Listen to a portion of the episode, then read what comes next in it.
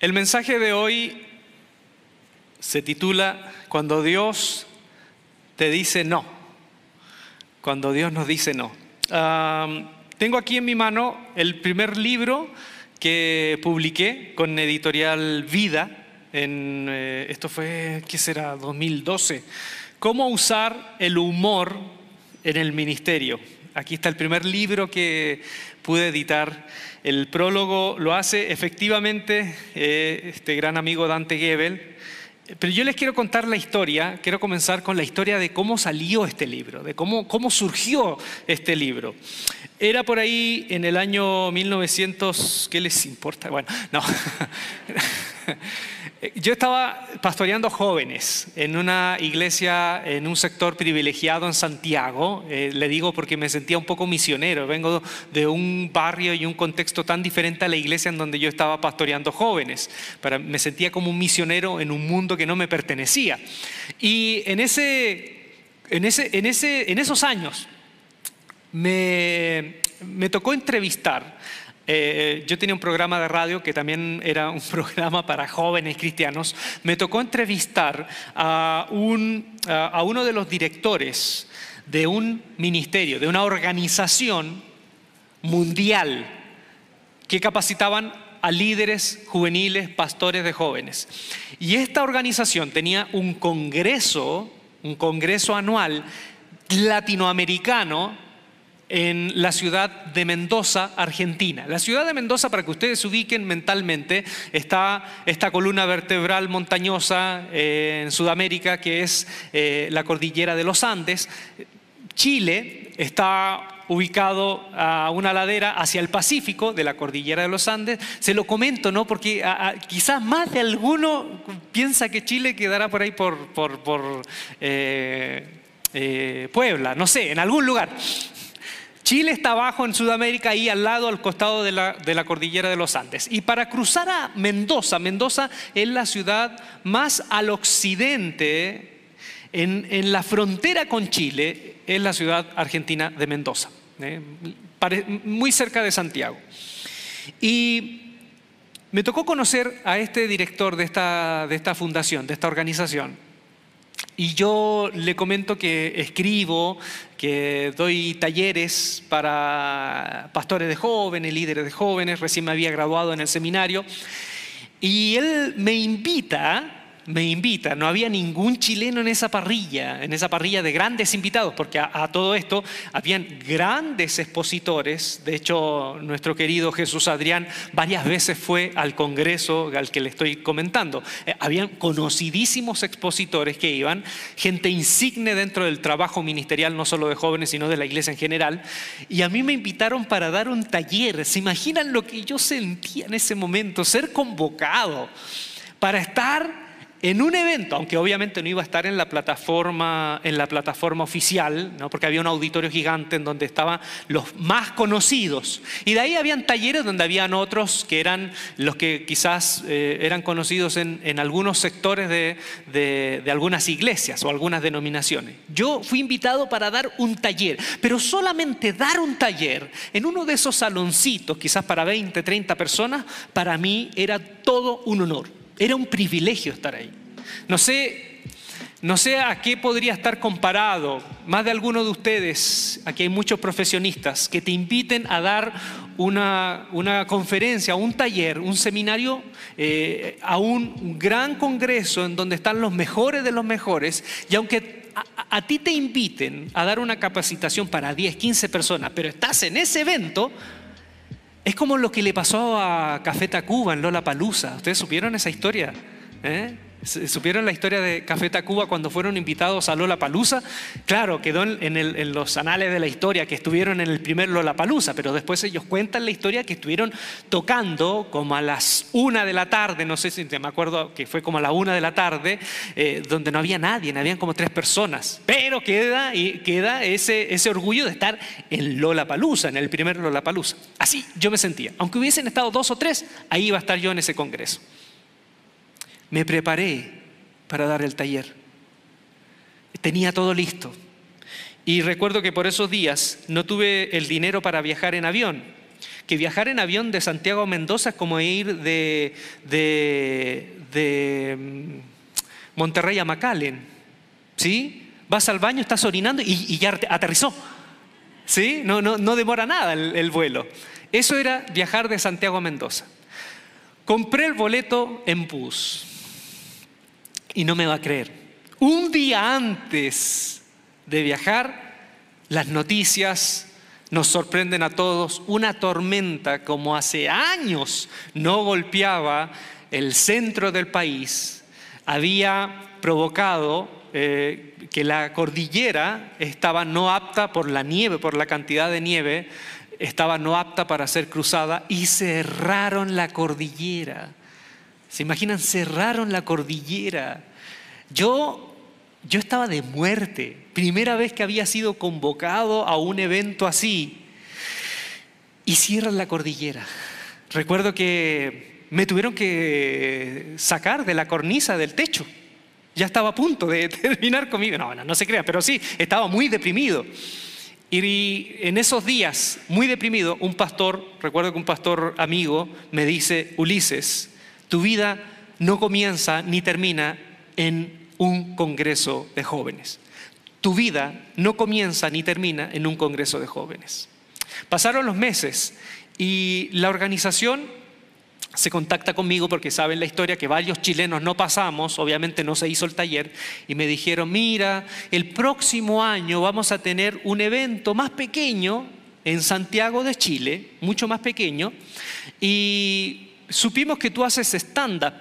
Entonces, ¿por qué no hacemos lo siguiente? Das el taller en el, en el evento, pero aparte de eso, haces stand-up aquí en, el escenario de ese pequeño evento en Santiago de Chile. Iban a ir, también iban a ir un par de conocidos expositores, dentro de ellos iba a estar Dante. Y yo lo tomé como un premio de consuelo. Les dije, bueno, ya está bien. No voy a estar en ese evento, pero voy a estar ahí con los chilenos de siempre, viendo las mismas caras, porque ya nos conocíamos todos los líderes, que eh, estábamos en ese tiempo haciendo cosas relativamente interesantes. La cosa es que, curiosamente, eh, tengo todo listo, obviamente aquí ya no hay ninguna tormenta, no hay nada que detiene, se hace el Congreso, estoy ahí en el Congreso.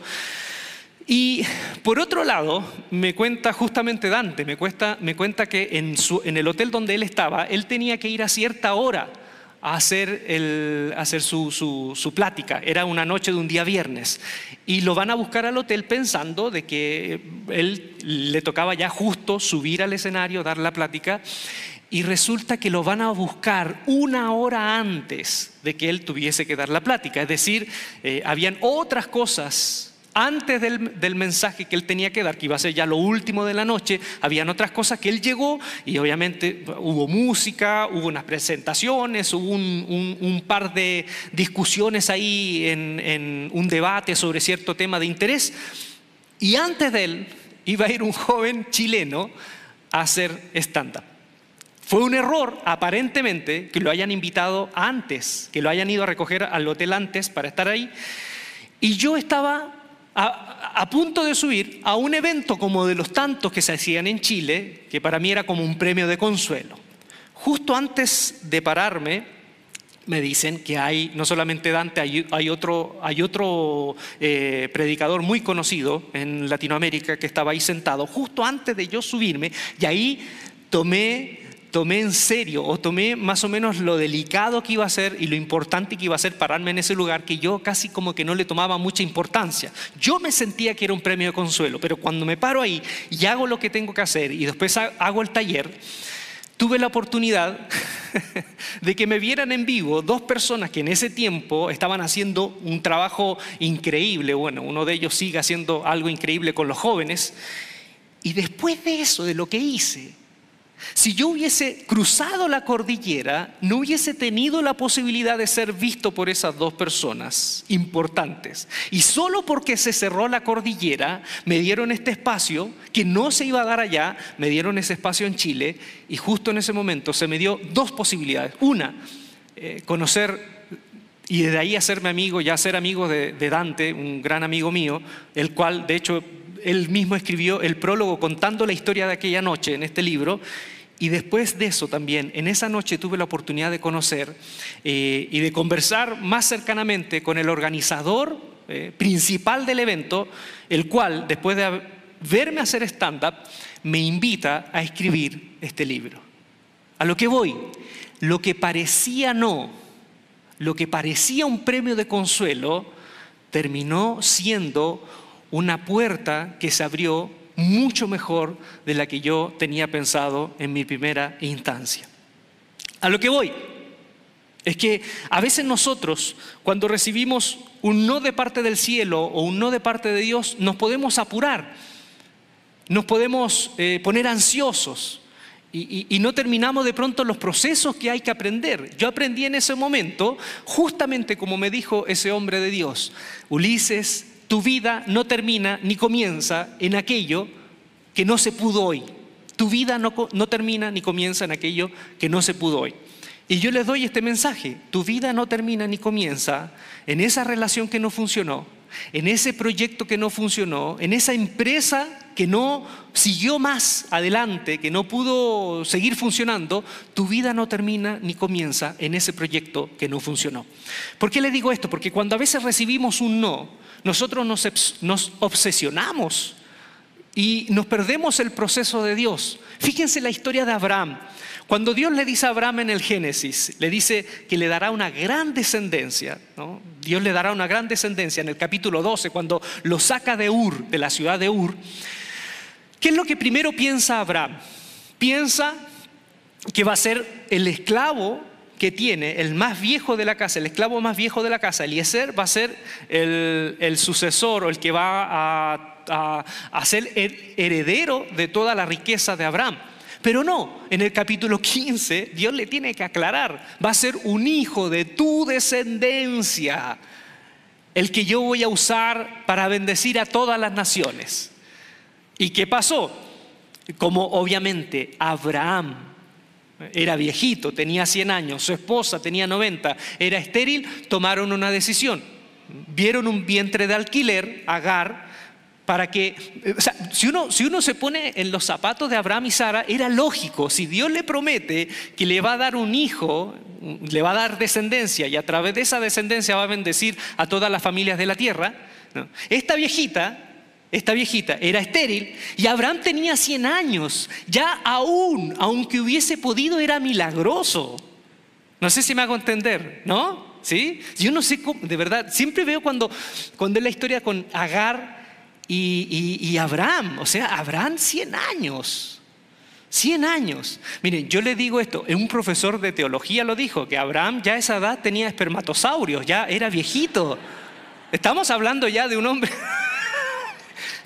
de un hombre que, que está a un paso de la muerte, está más allá que acá.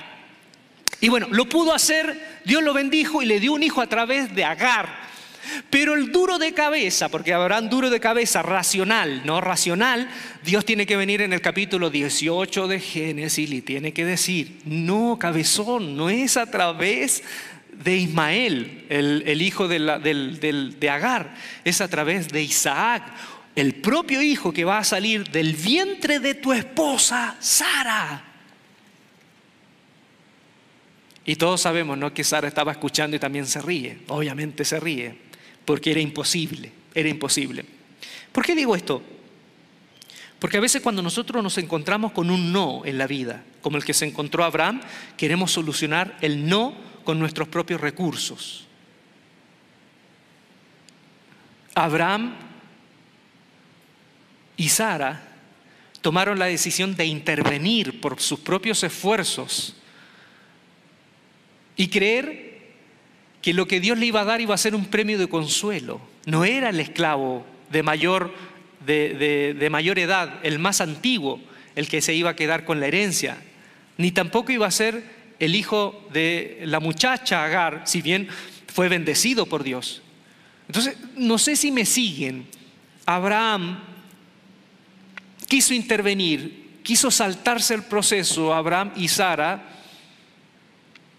y casi se consuelan con ese premio, valga la redundancia de consuelo.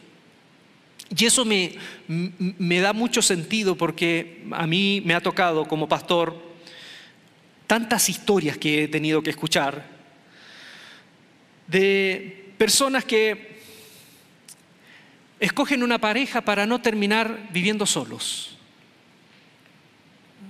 Como Abraham, se involucran con un premio de consuelo cuando Dios les estaba prometiendo algo más grande, una promesa. ¿Y cuántos de nosotros de pronto hemos tomado esa decisión? Nos involucramos en una pareja, nos involucramos con un premio de consuelo cuando Dios quizás tenía algo más para nosotros. Y por no terminar solo, nos involucramos en una relación que en el fondo es una relación que sabíamos que en vez de ser una catapulta que nos iba a impulsar, iba a ser una constante zanja con la cual íbamos a tener que luchar toda la vida para poder para poder eh, salir adelante. O a veces elegimos una profesión, escogimos una profesión porque nos, nos dijeron por ahí que era la mejor que teníamos que escoger. Y estamos 10, 20 años en esa profesión, en una vocación que odiamos, en una vocación que no enciende nuestro corazón, que no enciende nuestro corazón. Hay gente que despierta a los 40 años, despierta a los 40 años y se da cuenta que está viviendo una vida que no es plena y ha construido algo que no lo llena. ¿Por qué? Porque nos involucramos con el premio de consuelo y no con la promesa. Por eso es importante lo que les quiero decir hoy. Lo que les quiero decir hoy es que un no de Dios, y me voy a adelantar, un no de Dios es también una respuesta. Un no de Dios es también una respuesta. Porque en esas decepciones, Dios te está enviando un mensaje y te está diciendo, tengo algo mejor para ti. En esas decepciones, Dios te está enviando un mensaje, un mensaje sutil, que tienes que escucharlo con el, corazón abierto, y porque no es fácil escuchar esa decepción en la vida, no es fácil escuchar cuando la empresa se viene abajo, pensar que hay otra oportunidad, no es fácil escuchar cuando se te empieza a desmoronar esa relación, que mal que mal, no era una relación que te tenía pleno, pero era una relación funcional. ¿eh? Pero quizás detrás de eso hay una voz de Dios que te está diciendo, tengo algo mejor para ti. No sé si también les conté esto, ¿no? Pero cuando, sí les conté, yo estaba en Santiago de Chile el año 2015. Estaba dando clases en una universidad de artes para que no vean, para que vean que no solamente soy una cara bonita, también eh, daba clases en una universidad de artes y estaba incluso en, un curso maravilloso con chicos down que ah, me llenó el corazón. Pero yo tenía ganas de volver porque tenía tiempo que no había pastoreado eh, una iglesia o jóvenes y tenía ganas de volver al ruedo, tenía ganas de volver a pastorear. Y ya les conté eso, que en ese momento había una iglesia en Santiago que me estaba, eh, me estaba, estábamos conversando, había aquí un trabajo de seducción laboral, vocacional, para que yo pudiera quedarme con ellos trabajando. Y antes antes de ir a un retiro con ellos, que iba a ser un retiro, un retiro muy importante en Semana Santa, en donde el liderazgo de la iglesia iba a decidir si ya realmente me contrataban o no, era el mes de abril, recuerdo en ese año Semana Santa. Antes de eso, Jesús Adrián me invita a estar acá un, domingo de marzo, una semana de marzo. Fue la primera vez que tuve un contacto con la mayoría de ustedes, allá en el otro lugar donde nos reuníamos donde esa vez estaba Gustavo, estaba Jesús Adrián y estuve yo, primera vez que yo me paraba en, la plataforma de Epicentro. Y ese domingo en la tarde, antes ya de volver a Chile, me invitan a ir a las luchas libres. Me invitan a ir a las luchas libres. Y yo pensé que el estadio de lucha libre iba a ser un lugar bonito, grande, limpio, pulcro. Y Jesús Adrián, siempre tan respetuoso, me dice, ¿Vas a ir a ese lugar? ¿Estás seguro? Recuerdo su voz ahora porque me dijo, ¿ese lugar está con olor a orín, cerveza y sangre? ¿Vas a ir? Y yo cuando lo escuché, le estaba describiendo mi escuela primaria. ¿Por qué no voy a ir para allá? Y fui. Y la pasé muy bien. La pasé muy bien. Me saqué una foto incluso con el luchador, que bueno, que descanse en paz, el que filmó la película de Nacho Libre, Ramses. Me saqué una foto con Ramses. La pasé increíble, Pero Jesús Adrián, ¿cuál profeta tenía razón? Me agarré un bicho, me dio neumonía. Me volví con neumonía a Santiago de Chile.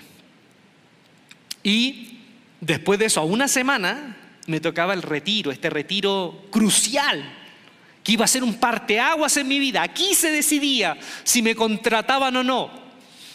Y yo recuerdo que estaba mal, con una neumonía, con dolor de cuerpo. Los que, los que han sufrido el COVID más o menos saben lo que es eso, ¿no? Dolor de cuerpo que se te, se te quiebra todo, un dolor de cabeza insoportable, una fiebre altísima que no te deja, y una tos, y una tos, y una tos. ¿Saben lo que hice? Yo dije, no, no, no, yo no me puedo perder esto. Aunque me muera ahí en el retiro, voy a ir. Andrea es testigo de eso. Andrea es testigo. ¿Saben? Esto fue milagroso porque me tocaba, yo era, primero, yo tenía que ir porque yo no quería perderme la oportunidad de ser contratado por esa iglesia. Y segundo, era el único predicador que había. La iglesia no tenía un plan B. No había un, portero, un, segundo portero ni un tercer portero. Era yo o no era nadie más. Así que la iglesia, eh, habían unos doctores ahí, fui a, hacer el, eh, a dar las charlas y esto es así milagroso. No podía dormir en las noches por la tos, la tos. De hecho, había un pasillo en donde por un lado estaban los hombres, las mujeres, y todos en la noche no dejé dormir a nadie porque la tos no me dejaba dormir. Por, esa, por, ese bicho que tú tienes en el pulmón. El pulmón derecho estaba completamente manchado por la neumonía.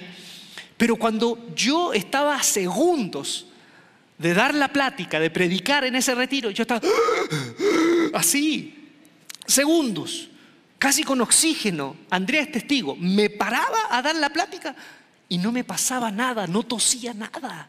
O sea, mientras estaba dando la plática, Dios me sostenía, ¡oh! me sostenía con sus ángeles, me limpiaba las flemas de acá y, los bichos que tenía en el, en el pulmón, pero me bajaba y era un estropajo humano. Así viví el retiro.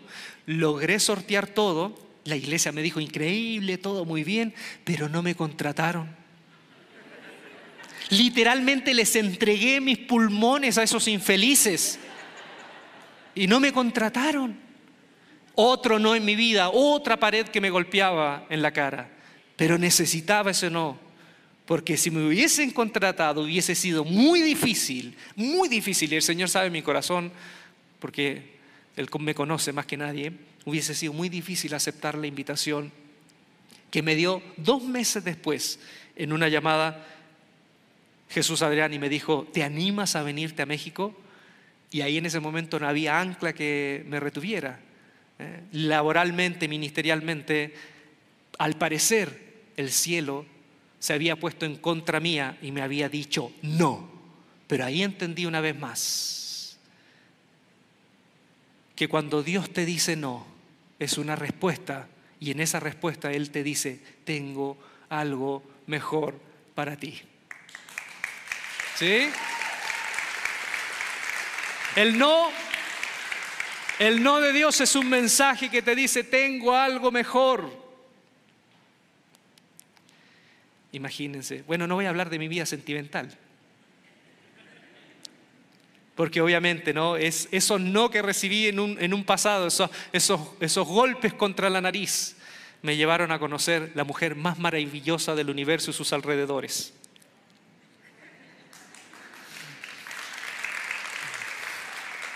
Entonces, vamos a la Biblia, porque esto no va a ser, eh, esto no, es eh, un, desfile de, experiencias, ni de confesiones, ni de nada. Vamos a la Biblia. En la Biblia hay varios personajes que recibieron un no de Dios. Moisés no pudo entrar a la tierra prometida, Dios le dijo no.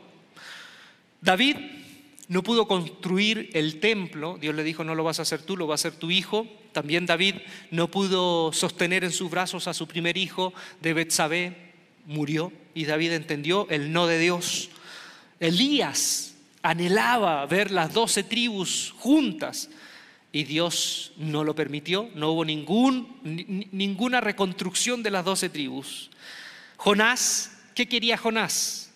Ver a Nínive destruida y Dios le dijo, no, Y Pablo, si uno va a la historia de Pablo, él quería llegar a España. Él quería llegar a España. Imagínense, en las cartas él dijo, yo voy en dirección a España cuando escribe la carta de los romanos y según la tradición, Pablo no alcanza a llegar a, España, sino que muere en Roma. Entonces, hay, hay varias historias, hay varios no de la vida, de Dios, del universo, el que tú quieras, en el relato bíblico. Yo me quiero quedar primero con David. Y para eso les quiero leer el texto cuando, cuando David en su corazón quiso construir una casa para Dios y la respuesta de Dios. Dice en 2 Samuel 7, versículos 5 al 7. Natán, cuando David en una noche le dice, oye, quiero construirle una casa a Dios porque yo vivo en casa de cedro y no hay nada para, para no hay ninguna casa para el Dios de Israel. Dios hasta ese momento solo su, su arca estaba en tiendas. Y Natán le dice, haz todo lo que haya en tu corazón por hacer. Dios te va a apoyar. Y después de eso Natán está en la noche y Dios le habla y le dice, ve y di a mi siervo David, así ha dicho Jehová, tú me has de edificar casa en que yo more. Ciertamente no he habitado en casas desde el día en que saqué a los hijos de Israel de Egipto hasta hoy, sino que he andado en tienda y en tabernáculo. Y en todo cuanto he andado con los hijos de Israel, ¿He hablado yo palabra alguna de las tribus de Israel a quien haya mandado apacentar a mi pueblo de Israel diciendo, ¿por qué no me habéis edificado casa de cedro? En otras palabras, tú conoces la historia, David, tú sabes que siempre he estado en tabernáculos, en tiendas. ¿Me has escuchado a mí a través de algún profeta decirle al pueblo, a los dirigentes, que yo quiero una casa? Y Dios como que ve el corazón de David, un corazón noble, y le dice, oye, está bien, te voy a conceder tener una casa, un lugar estable, porque Dios hasta ese momento estaba en un tabernáculo, se movía, la, presencia de Dios venía y iba y venía eh, conduciendo a su pueblo. Y le dijo, ok, pero tu hijo la construirá, tú no. Y David se queda en paz. La actitud de David, al contrario, es una oración de agradecimiento. Si uno lee, acá, uno lee acá, es una oración de agradecimiento. De hecho, segunda de Samuel capítulo 7, según algunos, es el texto más importante de todo el libro, porque Dios, la respuesta de él es, yo voy a hacerte una casa. No le está hablando de una casa física, le está hablando de una dinastía. Y dice, y de tu lomo saldrá un rey que reinará para siempre. Entonces es una promesa mesiánica la que le está dando Dios. Vio el corazón de David y Dios responde y le dice, yo voy a construir una gran dinastía y saldrá de ti uno que reinará eternamente, eternamente. Y tu hijo será el que construirá la casa en donde yo habitaré. Entonces David, agradecido, dice, Señor, ¿qué más quiero? Perdóname, perdóname, ¿qué más quiero? Yo te, ando pidiendo esto cuando tú me sacaste de ahí, de la majada de ovejas, me sacaste del anonimato, de un rincón polvoriento en la campiña de Belén. Me sacaste a mí cuando ni siquiera mis hermanos ni mi padre creían en mí. Y ahora, ¿qué más voy a pedir? No solamente un hijo mío va a construir eso que yo quiero para ti, sino que esta promesa de que va a haber siempre un rey y un reinado eterno que va a salir de mis lomos. Por eso es que cuando, cuando el pueblo de Israel esperaba al Mesías, al Mesías, al ungido, decían que era el hijo de David, el descendiente de David, por la promesa de segunda de Samuel capítulo 7. Ahora, David quería construir una casa de cedro. Es importante ese dato, porque el cedro era la madera, una madera codiciada. No cualquiera vivía en, en casas de cedro. Los ricos de ese tiempo tenían madera de cedro a disposición para sus hogares. Entonces eso quiere decir que David era muy rico. ¿eh? Era el rey de Israel, tenía mucho dinero y tenía una casa de cedro y él decía, oye, si yo vivo bien, ¿cómo Dios no va a tener un lugar en donde pueda reposar su presencia, que sea digno, que sea bonito? Aparte, David, como conocía al pueblo de los filisteos y posiblemente tenía conocimiento de cómo eran los otros pueblos, él sabía que todo rey grande, todo rey de importancia, todo, todo rey que tuviese una talla, una talla mundial, no un rey de un pueblucho, no un rey importante, construía, era muy conocido, construía grandes templos para sus dioses. Los reyes de Babilonia construyeron grandes templos para sus dioses. Los jardines, los jardines eh, flotantes, conocidísimos eh, en Babilonia, que construyó, siempre me, cuesta pronunciar este nombre, Nabucodonosor. ¿Han visto que uno se enreda con Nabucodonosor? Nabucodonosor construyó un gran templo, grandes templos en honor a los dioses babilónicos. Entonces, lo que tenemos acá es que también David miraba un poco los pueblos extranjeros. Miraba un poco los pueblos extranjeros y veía que los pueblos extranjeros, los reyes, construían grandes templos para sus dioses. Pero Dios pidió eso. ¿El Dios de Israel le pidió eso? No. De hecho, aquí tenemos la respuesta. Dios le dijo, ¿en algún momento viste que yo pedí eso? Que yo andaba ansioso por tener un gran templo sinuoso, elegante, de piedras preciosas, de grandes columnas. Yo pedí eso, nunca lo he pedido ni a ti, ni a, ni, a ninguno de los, de los jueces, ni a Moisés se lo pedí. Y aquí vemos un sentir en Dios que se concreta ya en el Nuevo Testamento, porque en el Nuevo Testamento aparece más claro esto, de que Dios no busca habitar en templos construidos por hombres.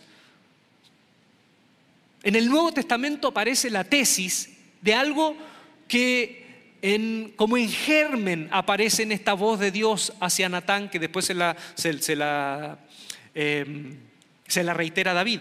Dios nunca buscó habitar en templos construidos por hombres.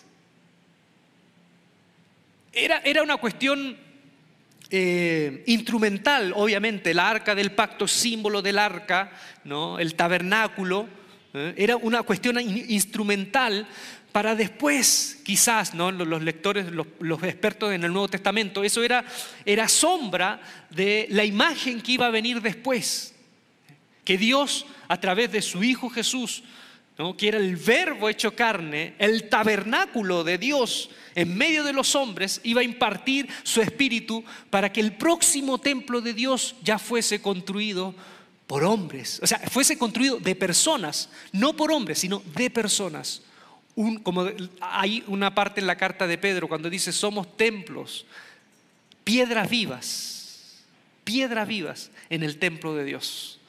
Entonces, Esteban, por ejemplo, en el capítulo 7 de, de Hechos, él reitera un, pasaje de Isaías capítulo 66, versículo, versículo 1, cuando dice, cuando dice Dios, el cielo es mi trono y la tierra y el estrado de mis pies, ¿qué clase de casa me van a construir? ¿O qué lugar de descanso? ¿No es mi mano la que ha construido todo eso? Entonces Dios les pregunta, si yo he hecho todo conmigo, ¿qué casa va a poder contener todo lo que soy yo? Ninguna, ninguna. La respuesta es ninguna.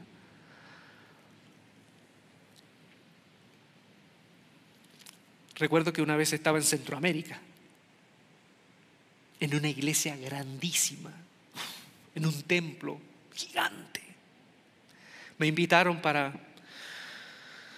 dar un stand-up, incluso fui a hacer stand-up comedy. Pero era un templo gigante, Tú tenías que tomar Uber para llegar desde arriba hasta el, hasta el escenario, tenías que tomar Uber. Una cosa interminable. El pastor predicaba, si tú te ponías arriba ya en la gradería, al final al pastor lo veías así, chiquitito. Y recuerdo que él decía, recuerdo la arenga de, esa, de, esa, de ese evento, él decía, nosotros hacemos grandes eventos, grandes concentraciones en estadios ¿Y por qué las hacemos? Nos pregunta la gente. ¿Por qué hacemos estas grandes concentraciones? ¿Por qué hacemos todo grande para Dios? Porque si tú ves el Super Bowl, decía, si tú ves el Super Bowl, El Super Bowl es un gran evento en donde esos músicos aparecen, en donde esos artistas del deporte, esos, esos héroes del deporte aparecen y todo, todo es en pos de rendirle homenaje a esos cantantes de turno que están en el Super Bowl o a ese equipo que gana. Si el mundo hace eso para esa gente, ¿cuánto más nosotros debemos hacer eso mismo para Dios? Y todo, ¡ah! amén. Entonces, a través de esa racionalidad, él justificaba de que si en el Super Bowl o en otro evento grande hacían eso para esas personas, ¿cómo nosotros no íbamos a imitar eso para hacerlo para Dios? Y yo ahí veo la misma racionalidad de David. Si los reyes paganos tienen grandes templos para sus dioses, ¿por qué el Dios de nosotros va a seguir habitando en carpas? Él merece estar a la altura, incluso más que aquellos dioses paganos. Pero la pregunta es, ¿a Dios le interesaba eso?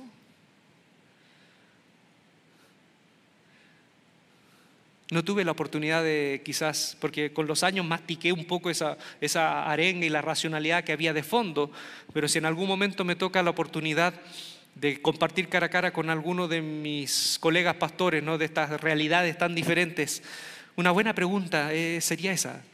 Eh, si eso se hace afuera, y tú crees que, que ese honor y, esa, y ese, e, ese, ese esa experiencia de tributo, sea quien sea, que se haga fuera, si es así, ¿tiene que hacerse necesariamente una, reproducción cristiana de eso para Dios? Dios lo necesita. y ahí me doy cuenta cuántas cosas nosotros hacemos. Porque miramos lo que se hace afuera y pensamos que lo que se hace afuera tenemos que reproducirlo acá para Dios. Y Dios quiere eso. Cuando en el Evangelio, no sé si se acuerdan, en el Evangelio muchas veces, bueno, en algunos momentos Jesús dijo que el Padre ve en lo secreto. Al Padre no le interesan las grandes concentraciones.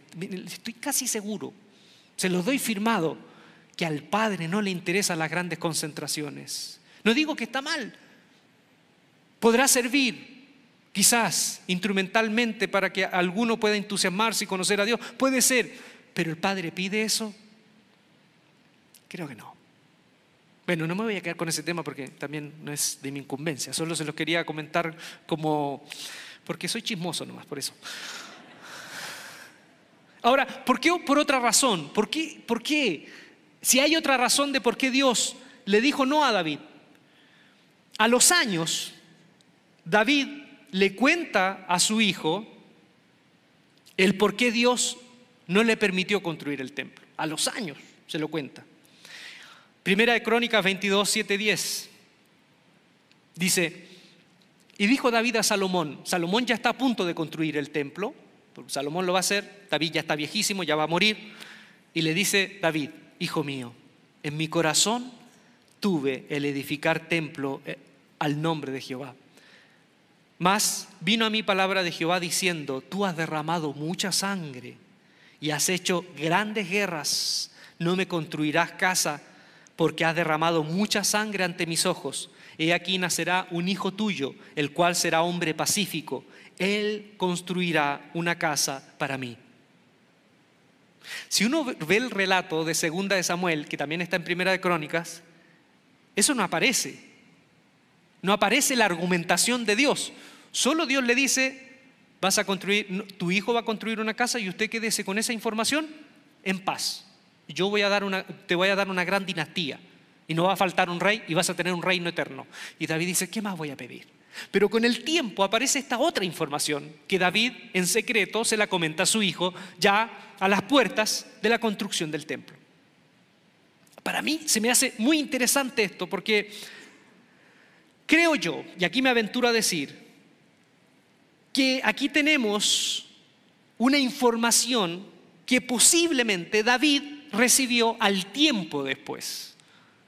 Posiblemente tenemos aquí una información que David recibió al tiempo después, no en el momento, sino que después Dios, a través de algún interlocutor o directamente, le dio esta información para que pudiera adherir a una gran razón de por qué él no iba, a, construir la casa. Entonces, ¿qué es lo que me queda con esta información? Me queda que a veces, cuando recibimos un no de Dios, en el momento no entendemos, pero con el tiempo tendremos la respuesta. Con el tiempo tendremos la respuesta más completa. Tenemos el, círculo cerrado.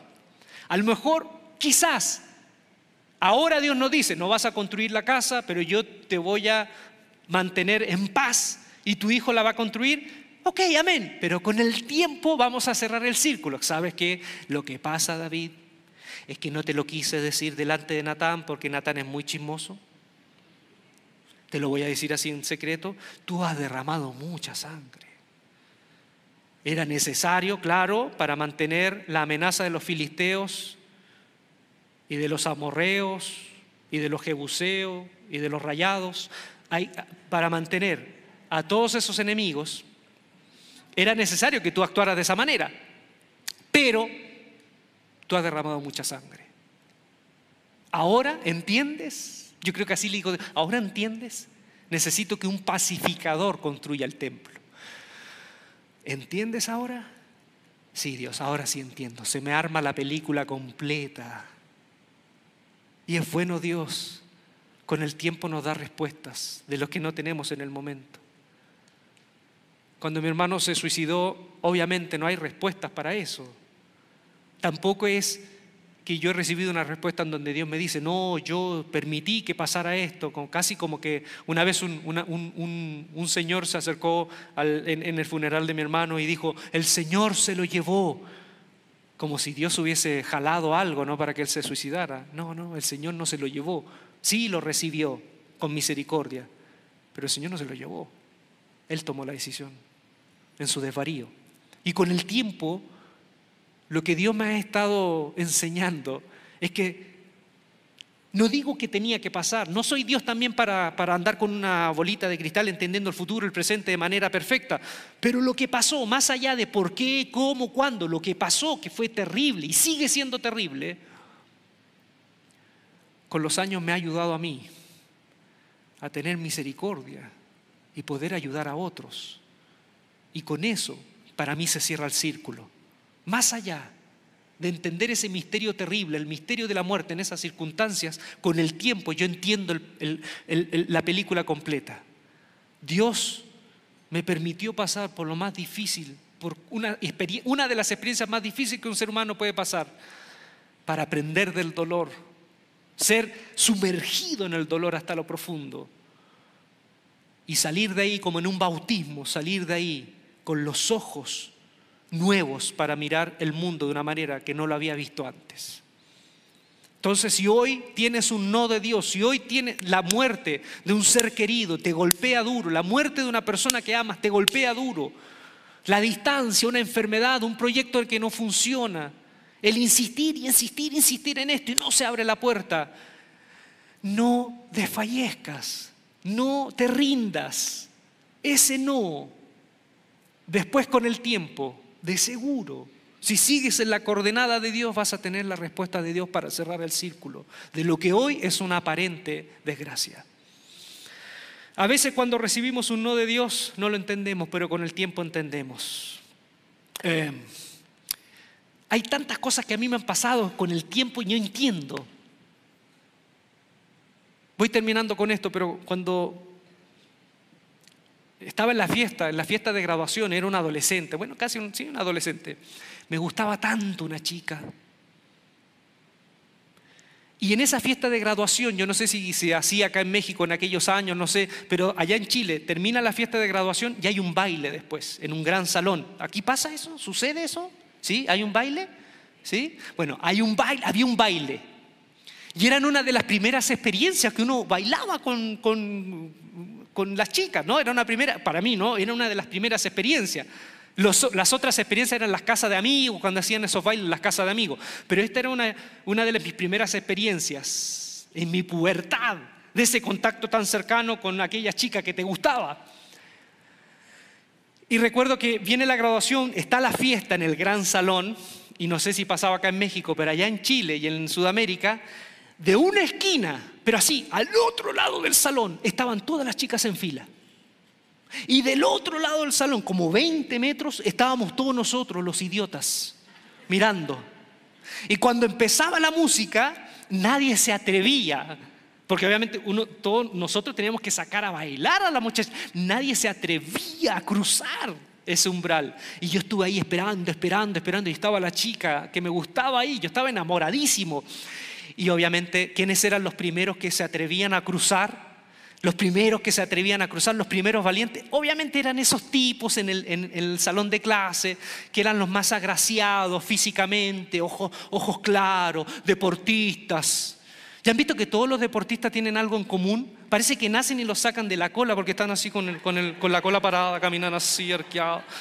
Y ellos cruzaban el salón así todos con esa seguridad de ¿quieres bailar? Y con las chicas más lindas, ¿quieres bailar? Y las chicas, ¡ay sí! Y salían a bailar. Y habían otros guerreros que morían en el camino. Yo vi a varios que iban más inseguros, ¿no? No iban así como este, iban más inseguros. Y, y decían, ¿quieres bailar? No. Iban a donde la otra, ¿quieren bailar? No. ¿Quieren bailar? No, no. Y recibían un, un, un desfile de no. Un amigo mío lo vi sufrir. Todas le dijeron que no, pero terminó bailando igual con la profesora inglés. 65 años la señora, ahí bailando él. A nadie le falta Dios, esa era la consigna. Y yo recuerdo que voy y yo me atrevo, porque mi papá me dijo, te voy a buscar a las 11, ni que fuera yo la cenicienta. Te voy a buscar a las 11, porque después se pone peligroso. Mi papá es un exagerado, no todo, porque después se pone peligroso y todo. Y, eran las 10 y cuarto. Y ya estaba la música hace un rato, ya sonando. Y yo voy donde la chica y yo recuerdo que le dije con toda inseguridad, ¿quiere bailar? Así con esa voz que no... Y me dijo, sí, y bailé. Oh, Dios mío, yo recuerdo eso. La tuve entre mis brazos, mi corazón a mil. Y estábamos bailando. Y justo cuando vienen los lentos, porque había, no sé si se acuerdan, había todo un momento donde uno bailaba toda esa música, obviamente para bailar, disfrutar a distancia, pero todos esperábamos los lentos, para abrazarla así, agarrarla. Y vienen los lentos y me avisan, Ulises, tu papá está afuera. ¿Qué? ¿Tu papá está afuera? No, no estoy. Y mi papá entró al salón y me dijo, Ulises, vamos. Y venían los lentos. Había bailado un lento con ella. Casi, casi le doy un beso. Pero no, mi papá, vamos, Lice, vamos. Y yo, papá, pero por favor, no. Vamos, Lice, vamos. Y no, pero por favor. Todos están ya besando. Ya todos están. Hasta mi amigo con la profesora inglés besándose en una esquina. Y yo estaba a punto. Vamos, vamos, vamos. Y mi papá, ya le he contado, no se podía decir no. Y yo sabía, yo sabía que había un compañero mío que se decía amigo mío, se decía hermano, que estaba ahí como un ave de rapiña esperando a que yo me fuera. Y mi papá dijo, vamos. Y me fui. Y ahí la dejé. Y mi amigo se aprovechó. Judas. Judas Rodríguez se llamaba. Y después aprendí la lección porque con los años Dios me, me, mostró, me mostró el mensaje. ¿Y cuál es el mensaje? Que se puso fea la niña después.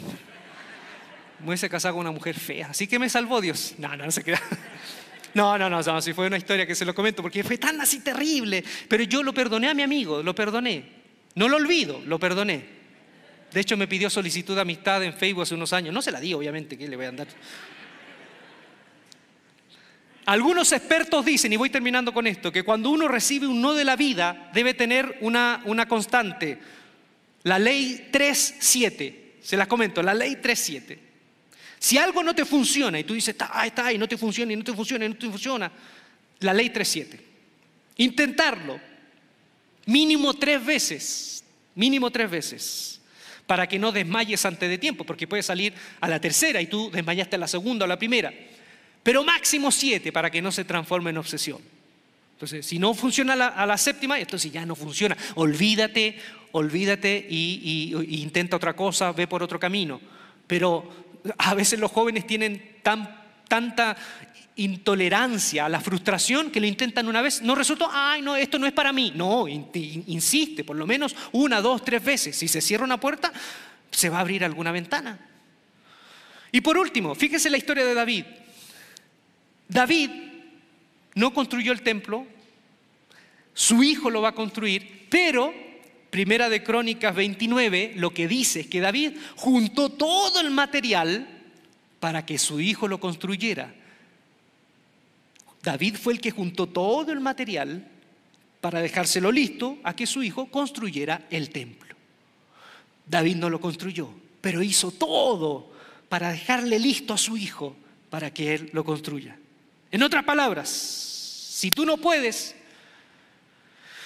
ayuda a otros a alcanzarlo. Esa fue la consigna de David. Yo no puedo, pero voy a ayudar a mi hijo a alcanzarlo. Y este es un gran principio como padre, que nuestros hijos empiezan donde uno terminó, ¿no? Esa es la idea, que nuestros hijos comiencen donde uno termina. Si tú no puedes, ayuda a otros a alcanzarlo. Y esto lo he visto. Grandes personas que les encantaba el fútbol y deseaban ser jugadores, no se pudo, pero se transformaron en entrenadores de infantiles, entrenadores de equipos, de equipos juniors, de equipos de infantiles, para que si yo no pude, puedo lograr que otros lo alcancen. Y así muchos maestros, maestros de baile, maestros de arte, que tenían un sueño y quizás no alcanzaron la cúspide de su sueño, pero eso no los derrotó, sino que los llevó a tomar toda esa vocación y ese amor por lo que hacen para que las, siguientes generaciones puedan alcanzarlo. Entonces, un no en la vida nos recuerda que somos frágiles y necesitamos ayuda. Un no en la vida nos recuerda que somos frágiles. Cuando recibimos un no, qué bueno recibir no, porque te das cuenta de que si la vida te diera solo sí, te diera solo sí, sería la persona más arrogante que pisa el universo. Sería la persona más arrogante que pisara el universo. Si la vida te dijese solo sí, sí, sí, sí, sí, dile sí a todo a tus hijos y ve el monstruo que vas a construir que vas a formar. Dile sí en todo a tus hijos y vas a ver el monstruo que vas a formar. Por eso Dios necesita decirnos no para hacernos más humildes y para necesitar de Él. Un no en la vida nos ayuda a considerar otros caminos de realización. Si no te funciona aquí, te va a funcionar por este lado. ¿Saben la historia de Julio Iglesias? Julio Iglesias era portero en el Real Madrid. Estaba a punto de estar ya en el primer equipo, había jugado en el primer equipo y a los 20 años, estaba cumpliendo 20 años, tuvo un accidente automovilístico y queda casi inválido. La noticia que le dieron en el hospital después de que él despierta es, no vas a poder seguir jugando fútbol. ¿Se imaginan lo que es eso? ¿Y saben lo que hizo un enfermero que lo trató ahí en rehabilitación todos esos dos años? Le regaló una guitarra para que tuviera un poco más de motricidad. Le regaló una guitarra. Él no sabía tocar guitarra, aprendió a tocar guitarra, empezó a cantar y se dio cuenta que le gustaba la canción, la música. Y ahí él compuso una canción, La vida sigue igual. No sé acá algunos con más edad se acordarán, La vida sigue igual. ¿Se acuerdan? Esa? Unos que ríen, otros llorarán. Bueno, eso. Y, Julio Iglesias se dedicó, miren, fíjense, se, le, interpuso un no en el camino, una frustración, pero la gran, el gran camino de realización que se le abre después, y se dedicó a la música y a tener hijos. Un no en la vida prueba qué tan comprometido estamos con lo que enciende nuestras vidas. Un no en la vida prueba qué tan comprometido estamos con lo que enciende. ¿Cuántos de nosotros emprendimos caminos y un no lo tomamos como el momento para renunciar a esto? Entonces eso no encendía tu corazón y no merecías ese camino. Y la vida, como selección natural, te dice, tú no merecías esto. O esto no merecía que tú con tu boca dijeses que te gustaba hacer esto. Un no en la vida es un maestro para vivir desde la aceptación. Hay una historia, termino con esto, de Mylar Fuller. Mylar Fuller, en los años 70, era un incipiente empresario joven, estaba por cumplir 30 años. Y su gran meta era poder tener 10 millones de dólares en poco tiempo, en un par de años, 10 millones de dólares. En el año 1976, a un día de su cumpleaños, logra juntar un millón de dólares en su cuenta, de 10 millones, pero recibe una carta de su esposa en donde le dice a su esposa, como te has dedicado tanto al trabajo y te has desestabilizado tanto de tu vida, ¿no? Te, te saliste del centro, te dedicaste tanto a esto y dejaste todo, me di cuenta que ya no estoy enamorada de ti y quiero el divorcio. Mylar llorando le pide una oportunidad y se dan una oportunidad. Y ahí él se da cuenta de que había construido un proyecto, el proyecto ser un gran empresario, tener 10 millones de dólares. Él ya tenía varias casas, tenía eh, muchos terrenos, tenía, ¿para qué le digo?, varios autos y autos del año. Tenía un millón de dólares, faltaban nueve, pero su matrimonio se estaba quebrando. Y ahí él decide dejarlo todo, todo. Vende la empresa.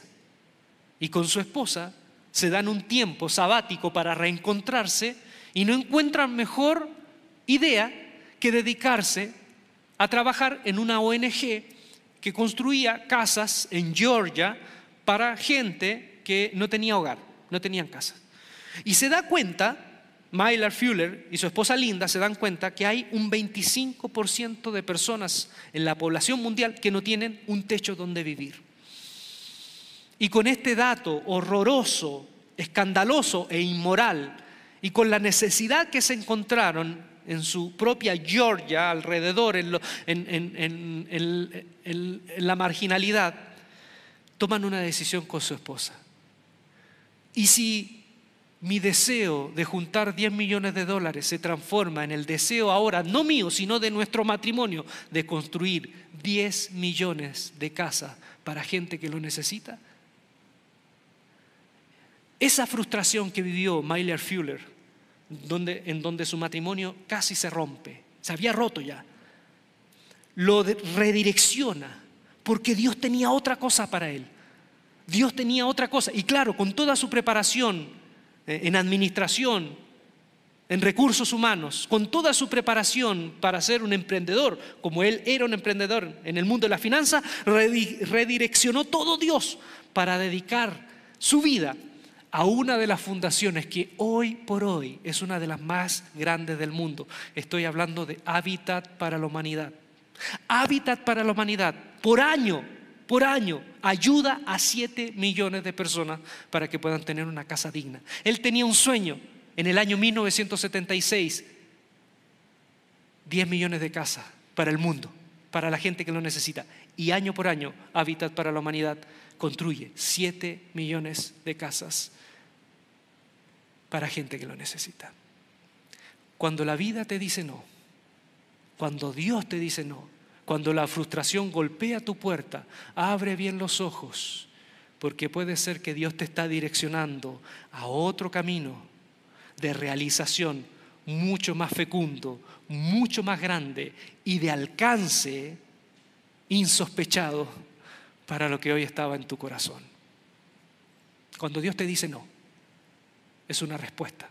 Y la respuesta es, tengo algo mejor para ti.